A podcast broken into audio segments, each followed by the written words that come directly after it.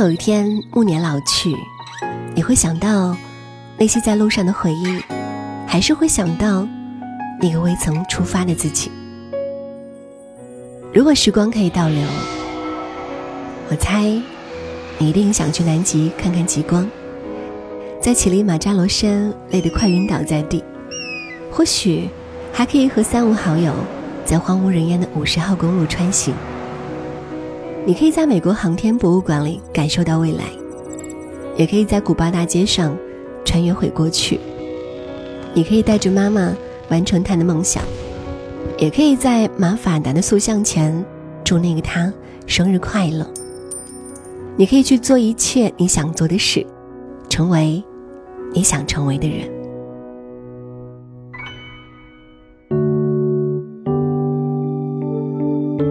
城市的建设越来越快，给我们带来了无数的便利。但你有没有觉得，生活在都市中的我们，几乎每天都是关在盒子里的，亲近大自然的机会寥寥无几？这可能就是徒步这几年越来越火爆的原因吧。这样，你就可以离自然近一点，就可以用脚丈量地球，也在徒步中去修行。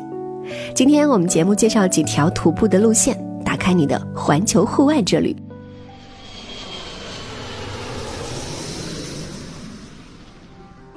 此次的户外徒步之旅呢，提供到的是两条路线，一条是位于阿尔卑斯山勃朗峰的徒步登山线，另一条就是中国境内的川西方向的川藏线。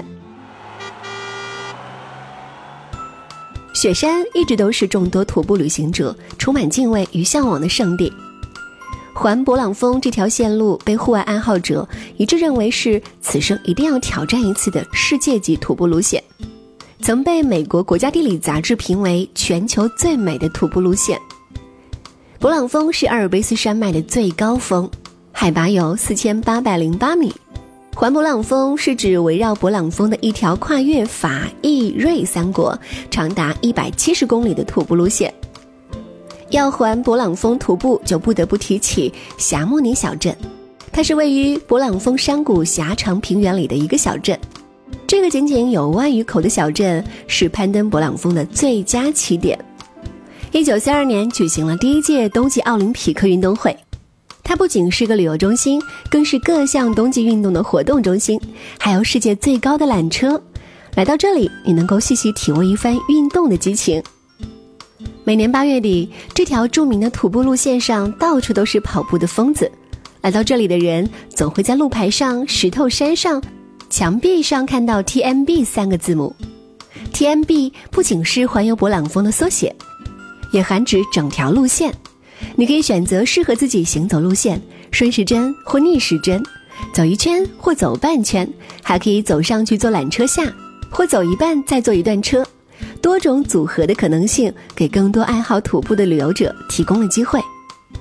阿尔卑斯山脉虽然海拔不高，由于纬度高，永久冰川和常年积雪比比皆是。徒步爱好者在没有高原反应的困扰下，能欣赏到雪山冰川的美景和欧洲的高山徒步文化。勃朗峰周围的山路旁没有旅店，大多是以家庭式经营为主的宿营地。你要在进门前先将沾满雪和污泥的鞋脱下来，房主会为你备好了各种尺寸的拖鞋。无论是哪个宿营地，里面都很干净，屋内也有热水。来到宿营地的徒步旅行者都会享受一样的待遇，早晚开饭的时间是固定的，汤在这里是必不可少的。在冰天雪地的高山上，能喝上一口热气腾腾的汤，已经很享受了。接下来是法国面包加红酒烧牛肉，以及两小块奶酪。早餐是面包、黄油和奶酪。咖啡、热可可和各种麦片随便吃。值得注意的是，TMB 是一项长距离升降负重徒步，需要相当的心肺力量及肌肉力量训练，最好提前两个月加强腿部肌肉训练，比如深蹲、负重爬楼梯。在徒步完环勃朗峰之后，如果再乘坐直升飞机环勃朗峰一圈，看看自己走过的线路，会非常的棒。只要天气准许，提前一天预约，可以选择十分钟、十五分钟、二十分钟、三十分钟的飞行线路。此行程需要自费，费用在三百到五百欧不等。此外，你可以提前一天预约法国的职业高山向导带你攀登南针峰，时间从七点到十三点，体验一次真正的阿尔卑斯攀登。全套装备法国都可以租赁，十到十五欧一天不等。此行程需要自费，费用在三百五十欧。不想出国的话呢，国内也有一条被称作一生必须走一次的公路，它就是川藏线。川藏线分南北两线，代号国道三幺八和三幺七，是中国筑路史上最艰巨的工程之一。这条路线曾被中国国家地理杂志誉为中国的景观大道，是旅行者生命中不可错过的风景线。三幺七国道就是川藏北线，和南线的不同之处就在于所经过最多的是牧区，多数是沿江踏着溪水而过。常会看到草原、河流之类的景象。雀儿山是三幺七经过的最高海拔地段，风景秀美。喜欢探险的朋友可以选择这个路线。由于路途艰险，三幺七旅游开发落后，与三幺八相比海拔更高一些，所以大多时候三幺七是受旅行者冷落的。有不少人从中途转道，沿其他线路进藏。不过，三幺七也是一条人文璀璨、光影独特的景观大道，将景观范围向沿途周边扩展两百公里。你会发现，它穿越了汉、羌、回、满、蒙、门巴、珞巴、藏族等五十多个民族的聚居区，是一条民族交融的大道。每个季节、每一片藏区、每一天的自然和人文景观，都具有一种不可预计性。川藏南线。也有它别具一格的美。三幺八国道的沿途有最不能错过的稻城亚丁，这个季节的稻城亚丁是杜鹃花开放的季节，沿途草原星星点点的野花也正在怒放，青青的草原、绿绿的草原、雪白的雪山、清澈的河水，构成了高原美丽的风光，是摄影家的天堂。如果晚上下了雨，第二天便可能是阳光普照。特别适合欣赏及摄影，也是体验高山峡谷自然风光的好地方。一年当中，川藏线最适合徒步的时间要数五月到十月了，气候啊温暖舒适而不炎热。十一月到次年的四月，虽然比较寒冷，但白天阳光很好，也会很温暖。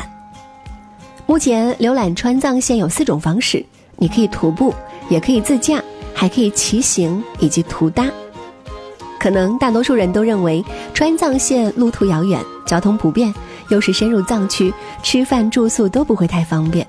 但川藏线沿途的吃饭地方还是挺多的，不仅能吃到当地的特色美味藏粑、藏饼、藏香鸡、鲁朗石锅鸡、藏式火锅、松茸石锅饭，一路上呢还有川菜、东北菜等各式餐馆。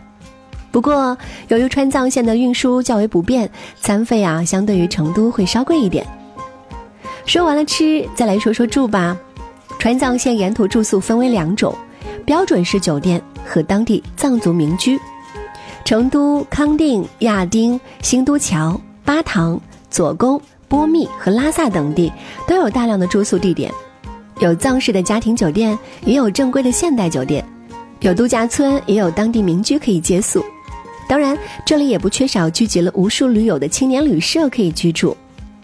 但从高原体能消耗及舒适度上考虑，最好是选择环境好的酒店入住。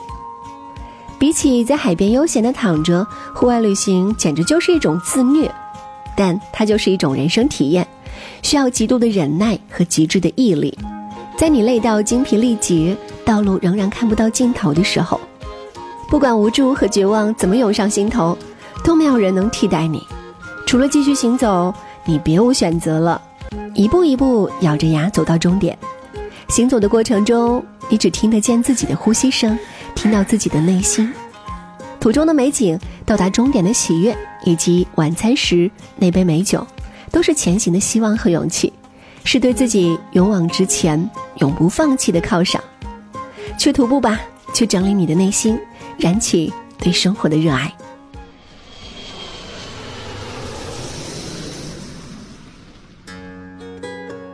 好了，今天的节目就到这里啦，下期我们再见哦。